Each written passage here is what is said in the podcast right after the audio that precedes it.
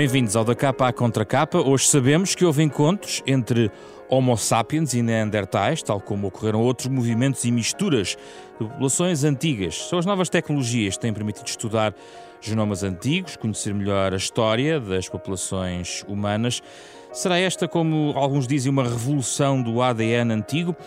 Este é o tema da capa contra capa desta semana. Como a genética conta a nossa grande história, vai ser também o tema do debate da próxima terça-feira, às uh, seis da tarde, na Faculdade de Direito da Universidade de Coimbra, uma das conferências do mês da Ciência e Educação da Fundação Francisco Manuel dos Santos. Um debate que antecipamos com duas das suas intervenientes. Eugénia Cunha será moderadora deste debate, é antropóloga da Universidade de Coimbra e diretora do Instituto de Medicina Legal de uh, Lisboa.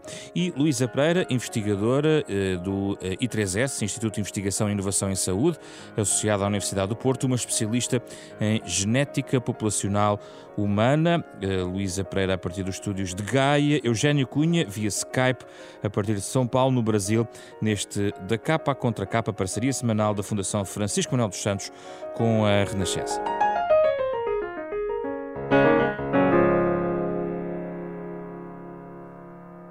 Bem-vindas, Luísa e Eugénia, eh, neste triângulo Lisboa-Gaia-São Paulo, que a tecnologia nos permite, tal como a tecnologia também nos permite perceber o que está para trás nas nossas vidas, na nossa espécie. Como a genética conta a nossa grande história humana, este é o tema do uh, debate.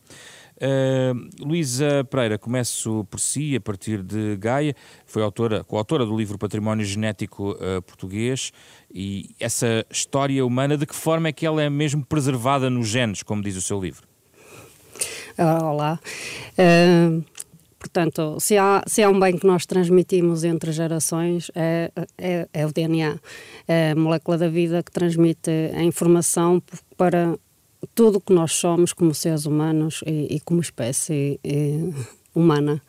Uh, portanto, co como tal, é o registro perfeito uh, para, para entendermos e compreendermos como é que a nossa evolução ocorreu.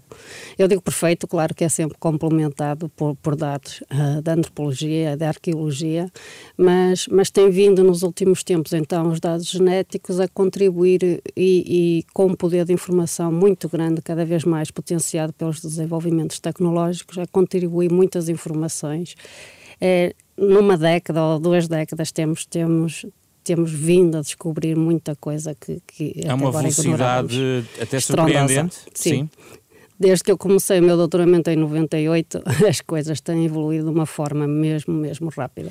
Consegue dar-nos uma ideia uh, ao, ao, ao, limite do estrondoso que está a falar? O que é que hoje em dia a tecnologia nos permite, por exemplo, saber que há, quando começou uh, seria tão, quase tão, quase, quase tão uma quimera encontrar uh, uma resposta na, na genética? Portanto, quando eu comecei, basicamente as respostas genéticas eram estavam muito limitadas a, a, estudar apenas o genoma de populações vivas uh, atualmente, não é? Portanto, estudávamos os descendentes atuais para inferir então o passado, os seus ancestrais. Uh, a evolução tecnológica realmente veio permitir que agora também conseguimos estudar os genomas de ossadas com 30 mil anos, o, o que é fenomenal. É de facto extraordinário. E uh, outra nota tem a ver com a interdisciplinaridade, que estava no fundo a dizer. É, é uhum. é, uma, é uma disciplina, é uma, é uma ciência que é partilhada com outras. Esse diálogo uh, tem vindo a ser potenciado também pela própria tecnologia? Uh, sim, uh, portanto, eu, eu, sou, eu sou bióloga, uh, depois tirei a minha especialização em, em genética populacional humana, como disse, portanto, toma, venho das ciências da vida, não é? E tenho que estabelecer um diálogo próximo com outras áreas de saber que vêm mais das, das áreas sociais, não é? História, arqueologia, um, as técnicas e mesmo a abordagem são algo diferentes, portanto, o diálogo tem, tem que ser construído em comum, não é? Hum. Nem sempre é fácil, mas ultimamente acho que temos conhecido os contributos de, de, de, ambas as áreas e cada vez trabalhado mais em conjunto. Eugénia Cunha, vamos entrar então na conversa a partir aí de, de São Paulo. A mesma, a mesma nota inicial, como é que olha para este papel da genética na forma como nós hoje conseguimos reconstituir a história humana? Bom dia, eu também sou bióloga, à semelhança da, da, da Luísa. Vejo na interdisciplinaridade o futuro, naturalmente, e como já ando nisto há uns anos, uh, testemunhei uh, toda a evolução que tem acontecido. Eu, quando comecei a dar aulas de evolução humana, já há alguns anos, era impensável eh, que se pudesse extrair ADN de ossos. Uh, isso depois teve uma aplicação tremenda, uh, quer na evolução humana, quer nas, no campo das ciências forenses, naturalmente. Uh, há, eu diria que há um antes e um depois da extração do ADN dos ossos, em termos de evolução humana, e uh, tem sido quase exponencial o, o avanço uh, que temos vindo uh, a assistir. E hoje o recorde do mundo é um fóssil com 400 mil anos que foi possível, que foi, possível retirar material genético. Estou a falar de um fóssil de Atapuerca. Atapuerca é, é aqui uma serra ao pé, ao pé de nós, em Burgos, em Espanha, onde existe o maior conjunto de fósseis de todo o Pleistoceno Médio. E, como estava a Luísa a dizer, a descodificação do nosso próprio genoma uh, é relativamente recente, uh, acho que o primeiro rascunho é 2001, estamos em 2019, uh, eh, e a partir daí conseguimos descodificar ADN do chimpanzé, do gorila, do orangotango, os nossos parentes mais próximos, vivos, e, do, e, e pela primeira vez conseguiu-se descodificar o ADN de um Neandertal estou a falar, uh, estou a falar de ADN mitocondrial, estou a falar de ADN nuclear e isso tem uma, um potencial extraordinário. Hoje não temos qualquer dúvida que, consegui, que houve, como começou o programa por dizer, cruzamentos entre nós e os neandertais e nós uh, e, os, os denisovianos e os denisovianos com os neandertais. Uh, a situação anómala é efetivamente sermos hoje uh, a única espécie viva somos anormais, digamos assim, nesta. Não, não, so, não somos anormais. O período em que vivemos uh, é que há cerca de talvez 30 mil anos, até há 30 mil anos ainda havia denisovianos e neandertais, desde aí é que somos a única espécie viva. Uh, e uh, também referir que esta possibilidade de, de, de, manipular genoma tem uma aplicação tremenda também na parte da saúde, naturalmente. Sim, essa é uma das aplicações que gostava de, de, de ouvir-vos, uh, Luísa Pereira, a questão da saúde, porque uh, encontro aqui a, a, possibilidade de introduzir a questão da manipulação e também da questão ética. Uh, uhum. Onde é que está aqui o desafio hoje em dia? Uh, portanto, eu, eu, muitas vezes as pessoas não têm a noção de quão controlados nós tentamos ser quando fazemos investigação, não é? é quando fazemos investigação com seres humanos, temos é, comissões éticas, temos que submeter os nossos projetos às comissões éticas é, que têm que dar aprovação para nós executarmos o, o projeto, não é? Não, não somos completamente malucos e, e, e fazemos tudo o que nos apetece fazer, não é? principalmente quando trabalhamos diretamente com, com pessoas. Sim. Portanto, e principalmente quando trabalhamos com questões de ancestralidade, porque hum, são questões muito próximas do que, do que caracteriza os indivíduos, não é? Em termos pessoais. É, é, impressionante a quantidade de, eu para mim foi impressionante quando eu publiquei o livro a quantidade de pessoas mesmo em Portugal interessadas nestas questões porque estas questões de ancestralidade são muito mais um, fundamentais em, em, países com uma cultura muito recente, não é? Em que a identidade da pessoa num país em que houve muitas migrações recentes é muito difícil de estabelecer. E aí é, é uma questão muito, muito importante, por exemplo, nos Estados Unidos e toda a América Latina. Uh, mas mesmo em Portugal é, é, muito interessante ver a quantidade de, de, pessoas interessadas em saber um pouco mais sobre a sua ancestralidade e já recorrem então a estes estudos genéticos para, para ter mais informações. E hum, muitas vezes nós achamos especiais, não é? E eu digo sempre às pessoas: é, calma, realmente nós, como portugueses, somos especiais porque estamos aqui, apesar de estarmos num cantinho da Europa, tivemos muitas migrações para, para esta zona. Realmente o mar Mediterrâneo foi, foi muito aproximador de, de todos os povos ao longo do, do, de todo o Mediterrâneo e nisso somos realmente enriquecidos em termos genéticos. Sim, mas voltando à questão da, uhum. da saúde, os desafios são sobretudo para o futuro, não é? Uh, e já atuais, quer dizer, hoje, hoje em dia ainda já, já começamos a fazer, mesmo em termos de, de diagnóstico genético, a usar informação do genoma completo.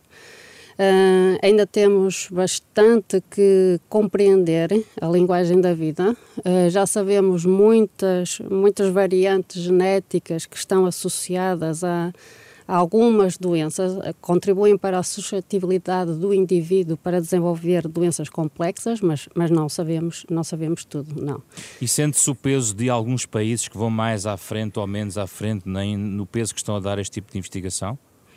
Há, há, grandes diferenças, há apenas e só um ou dois polos que congregam uh, este tipo de investigação ou é algo que já está, até por causa da tecnologia mais disseminada, algo que já está a ser trabalhado um pouco por todo o mundo? A tecnologia é ainda cara, não é? E, e, portanto, países com, com maior poder económico têm uma vantagem competitiva, nomeadamente em termos numéricos, não é? De conseguirem fazer 200 eh, genomas completos de DNA antigo, não é? E, e nisso, nisso há um ou dois centros que realmente lideram. Mas, mesmo em geral, o conhecimento está muito disseminado e, e partilhado por todos os países. Portanto, em Portugal, esse conhecimento de como fazer existe e já vai havendo alguma tecnologia. Hum. Eugénia Cunha, em matéria de mexer no passado com coisas sensíveis, penso que Eugénia Cunha está em boa posição para nos falar, tendo em conta que tem insistido Uh, ou insistiu durante, uh, e foi uma batalha que teve em relação ao acesso a determinadas ossadas históricas que uhum. lhe permitem. É possível reescrever a história, Eugénia? É com certeza que é. Portanto, eu considero que a possibilidade de os ossos uh, preservarem uh, material genético é como se tivéssemos ali umas, umas verdadeiras cápsulas, umas verdadeiras cápsulas do tempo e temos conseguido descodificar essa informação e por isso agora acho que estava-se a referir indiretamente uh, ao estudo dos reis, não é? Sim, exatamente. Sim, ao estudo dos reis. ao túmulo que... do Afonso Henriques. Exatamente, haverá, pronto, isso, um, dia uh, havemos lá chegar e haverá novidades sobre, sobre, sobre esse tema, não tenho, não tenho qualquer dúvida, uh, e seria nesse aspecto muito interessante ter, ter a árvore genealógica, da, portanto, em termos genéticos, naturalmente, da dinastia portuguesa, isso era, acho que é, é uma fonte documental inédita. Mas quando diz que havemos lá chegar é porque não há, pela própria batalha, vou chamar-lhe entre aspas, ou não, uh, em curso nessa área, é porque não estamos preparados para esse tipo de, de ações, porque há ou as restrições... Agora, acho Agora, Aspa, repare, isso foi em 2006, já Sim. passaram 13 anos. Sim. Penso que eh, hoje há pessoas com vontade de, de, fazer esse tipo de estudos e de dar a, quem tem a faca e o queijo na mão, naturalmente, para dar as autorizações. Portanto, vamos esperar e vamos, e vamos pensar que isso, que, isso vai, que, isso, que isso vai acontecer. Mas é o tal é, risco de reescrita da história que, no fundo, impede algumas investigações? Talvez, mas como vemos que no estrangeiro isso é feito sem qualquer problema e quando as coisas não eram como se pensava, isso não é assim uh, catastrófico, certo?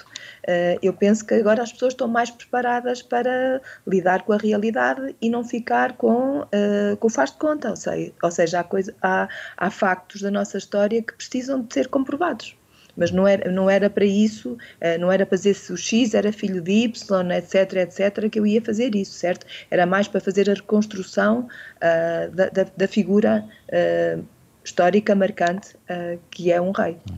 Luísa Pereira, afinal de que massa somos feitos? Porque escreveu um livro chamado Património Genético Português e, portanto, de que massa somos nós, nós feitos? Acho que é uma dúvida que, que quem nos ouve gostava de ver respondida. Portanto, somos uma população europeia, sem dúvida, não é? Uh, tivemos a, a, nossa colonização comum, é muito ao que foi a colonização do, do resto da, da, Europa pelo, pelo homem moderno, não é? Desde a, desde a primeira entrada há 45 mil anos cá na Europa e demoraram mais um pouco a chegar até, até, até ao nosso cantinho. Hum, portanto, temos, temos vestígios genéticos dessas várias vindas hum, da nossa espécie, sempre de, numa direção do, do, Próximo Oriente, não é? Então, a primeira há 45 mil anos, uh, outra muito importante foi há 11 mil anos atrás, com, quando nós passamos a dominar a agricultura e a domesticação, isso propiciou então que nos tornássemos sedentários e começaram a aparecer as primeiras, as primeiras aldeias e civilizações e, portanto, podemos estar mais independentes no meio ambiente.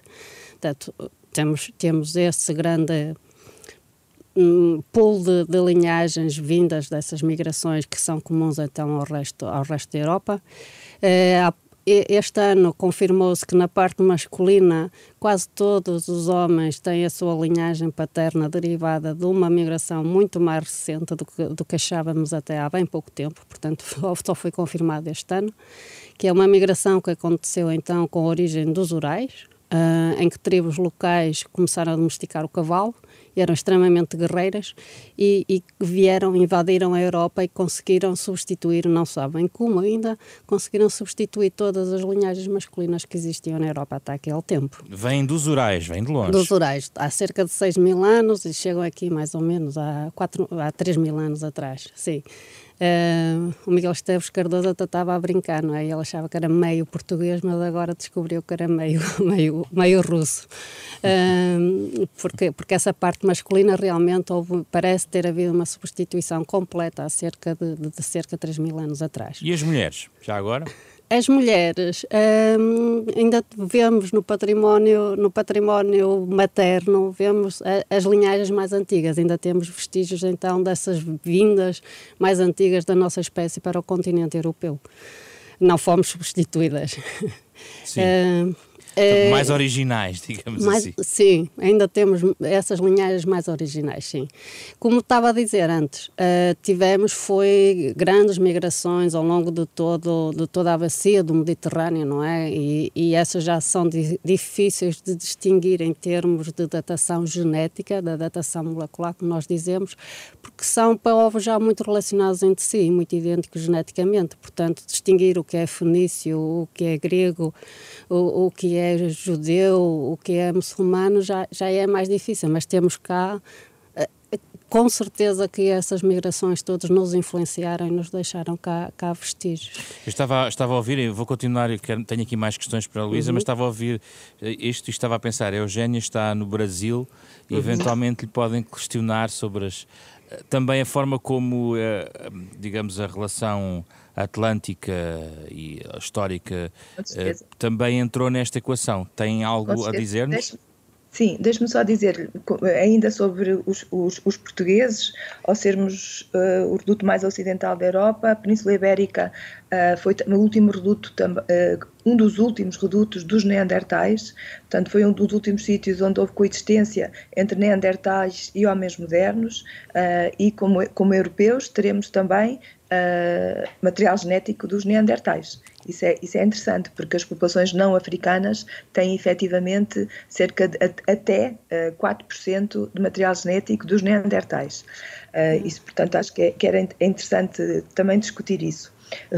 Relativamente a, a, a eu, eu, portanto, estou, estou na América do Sul, o último continente a ser hum, habitado, a ser colonizado pelo, pelo Homo sapiens. Portanto, a chegada à América é de facto mais tardia, ainda é uma questão não resolvida, o modo como, como isso foi feito, terá havido várias entradas, uh, provavelmente uh, pelo mar. Uh, e uh, a genética populacional aqui é algo uh, no Brasil que está bem desenvolvida, devido sobretudo a um grande precursor, que foi o professor Salzano, da, de Porto Alegre, creio, de Porto Alegre, isso, uh, e uh, a genética tem mostrado uh, as tais várias migrações que houve na colonização do continente americano. Umas pela América do Norte, pelas duas costas, uh, e outra naturalmente aqui na América do Sul. Monte Verde, no Chile, é uma grande possibilidade, e depois temos aqui no Brasil a zona, a zona de, de, de, Belo, de Minas Gerais, nos arredores de Belo Horizonte, e depois temos o Piauí também, que eu tenho alguma esperança que num futuro próximo os ossos mais antigos descobertos no Brasil possam eh, não só ter uma datação mais credível, como, eh, sobretudo, serem estudados em termos genéticos, de modo a poder dar uh, novas pistas uh, sobre como eram os, os colonizadores, de, uh, portanto, os, os, os, que aqui chegaram há cerca de 22 mil anos ao Brasil. E as colonizações recentes não entram nestes, nesta equação? As colonizações recentes também entram nessa equação, mas isso já tem a ver com a genética populacional atual, certo? certo. Estou a falar, estou a falar de, de, de coisas mais antigas. Aliás, aqui no, no, no Brasil, uh, aqueles, aqueles, uh, aqueles softwares, uh, aquelas casas comerciais que nos permitem fazer a ancestralidade abundam. Portanto, há várias. Há, há, é capaz de haver mais do que em Portugal, apesar de eu não conhecer bem o que se passa em Portugal. Uh, portanto, há uma que diz se o seu DNA falasse. Uh, e depois, se formos aos fóruns, quando encontramos aqui, há pessoas que dizem: Fiquei surpreendida por ter encontrado os genes de Neandertais. Acho extraordinário e tenho algumas dúvidas que essas empresas comerciais consigam efetivamente detectar isso, mas. Ah, esse mas é um pronto. bom desafio. Há quem esteja é a utilizar esta informação de maneira errada, é isso que está a dizer? Uh, não, sei porque eu não conheço, eu só conheço aquilo que está na internet. Há, há uma certo? manipulação negativa, digamos assim. É? Uh, a Luísa, quer dizer alguma coisa? É, não há informação completa, ou há, ou há tendência de algumas empresas de, de, exagerar na resposta que podem dar, hum. para, para, se tornarem Por mais apelativas. Exato, do ponto de vista comercial, certo? Sim. Mas, mas aqui nós conseguimos, a partir do, dos chips uh, que, que, que, contêm um certo número de variantes, conseguir inferir a, a mistura neandertal. E, e, portanto, eh, também estará presente em brasileiros, porque muito da componente deles é de origem europeia, como a Eugênia sabe, só para, só para tornar mais claro para os nossos ouvintes, não é? Uh, portanto, isso, isso é possível e é, e é correto. Luísa, quando, quando, quando saiu o, o seu livro, eh, falou-se também sobre a questão da, da influência da, da, da, ligação com da portugueses. Exatamente, exatamente. Uhum. E a questão da, dos escravos. O que, é, o que é que fica uh, na, em Portugal de tudo isso, na marca que fica?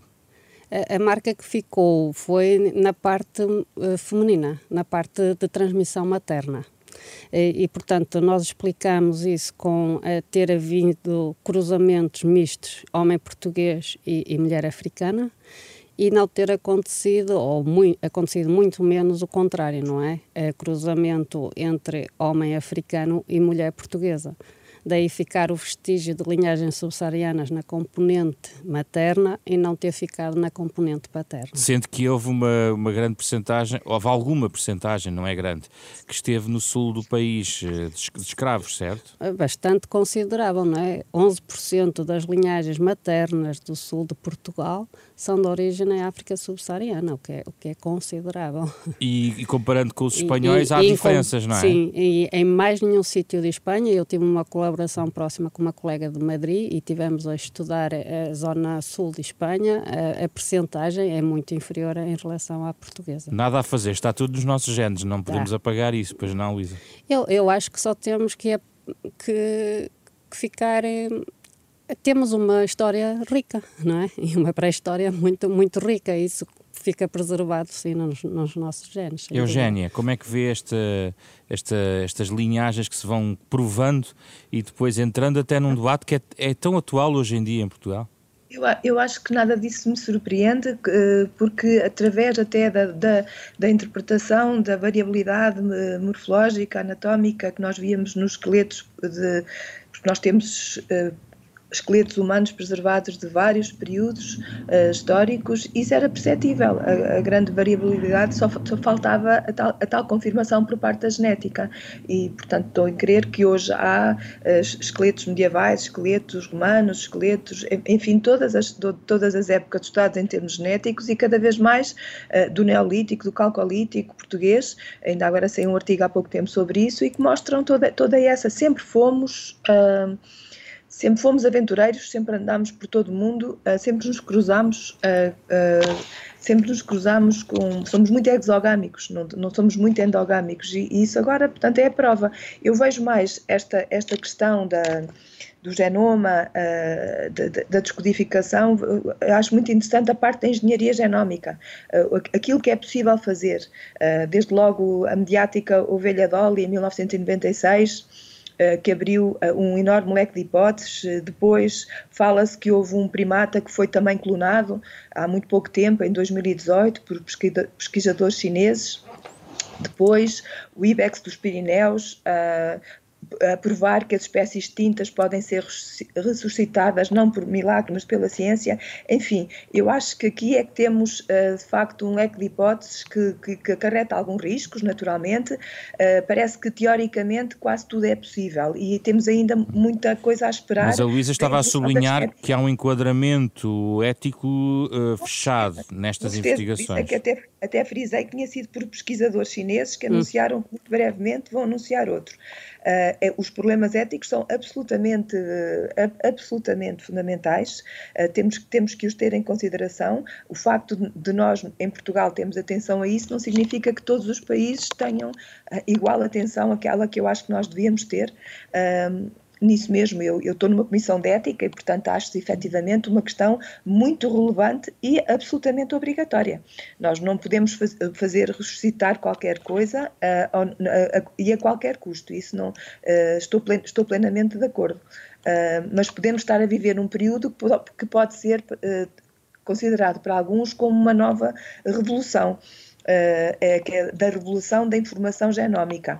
Hum. Há muitos projetos que nos podem uh, fazer melhorar a saúde através da genómica, isso é fantástico.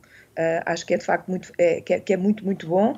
isso pode-nos, segundo alguns, ajudar a aumentar a longevidade, mas isso vai acarretar muitas outras doenças, necessariamente, mas depois, mas depois temos o problema das desvantagens de que é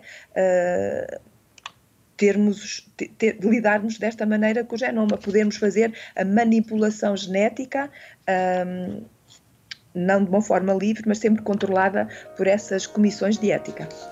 Uh, estamos a fechar praticamente o nosso programa. Uh, quando uh, lançámos um desafio a Mário Lajinha para nos compor um genérico original deste programa, ele pensou muitas vezes, e estamos a ouvi-lo em fundo, pensou muitas vezes nos vários patrimónios que, que, que dizem respeito à identidade portuguesa. Isso cruza-se muito com o tema deste programa, que fecha agora com as sugestões das nossas convidadas, o que podemos ler para saber mais sobre este tema tão fascinante.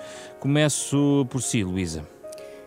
Eu, eu, por uma questão não só de, de, bom tom, mas, mas porque realmente é um livro muito interessante, recomendo então o livro da, da Eugénia Cunha, Como Nos Tornamos Humanos, é, é que nos leva a uma história mais antiga e conta-nos a evolução de todos os, os primatas e, e, portanto, é uma excelente é, introdução a, a, ao tema da, da paleoantropologia. É, recomendo vivamente, que foi publicada em 2010. Eugénia.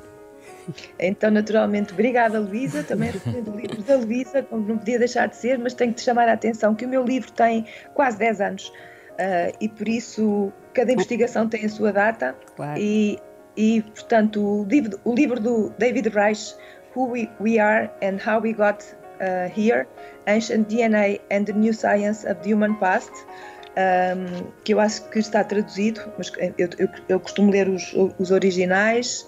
Um, o livro do Church e Regis, Regenesis, How Synthetic Biology Will Reinvent Nature and Ourselves. São dois livros uh, que eu recomendo. Diria também que há, que há, que há alguns documentários que, para quem quer aprender, são, são bastante didáticos. O Becoming Human, uh, do Institute of Human Origins, uh, of Human Origins da Arizona State University, e, ou em francês, uh, Le Premier Homme, o primeiro homem. São de, facto, tão, tão, são de facto muito didáticos e para quem quer aprender acho que está muito bem. E, e já agora Força. temos que reforçar também então o, o que nos trouxe é este, é, é, este programa, não é? Que é o, o livro do Svante Pavo, então, que vai ser editado pela Gradiva, que Boa o Homem de Neandertal. que é um biólogo Exato. especializado em genética evolutiva. Ele, ele é médico. E que estará. Ele é médico. Sim, ele é médico. E que estará neste, neste debate na próxima terça-feira na Faculdade de Direito da Universidade de Coimbra, como estarão também as nossas convidadas desta semana. Obrigado, Luísa. Muito obrigado, Eugénia, pela vossa disponibilidade Obrigada. para este programa, a parceria semanal uh, da Renascença com a Fundação Francisco Manuel dos Santos, para ouvir ao sábado às nove e meia da manhã, sempre que quiserem podcast ou em rr.sap.pt. Programa esta semana com André Peralta, Carlos Vermelho, Ana Marta Domingos e José Pedro Frazão. Estamos na próxima semana com outro debate.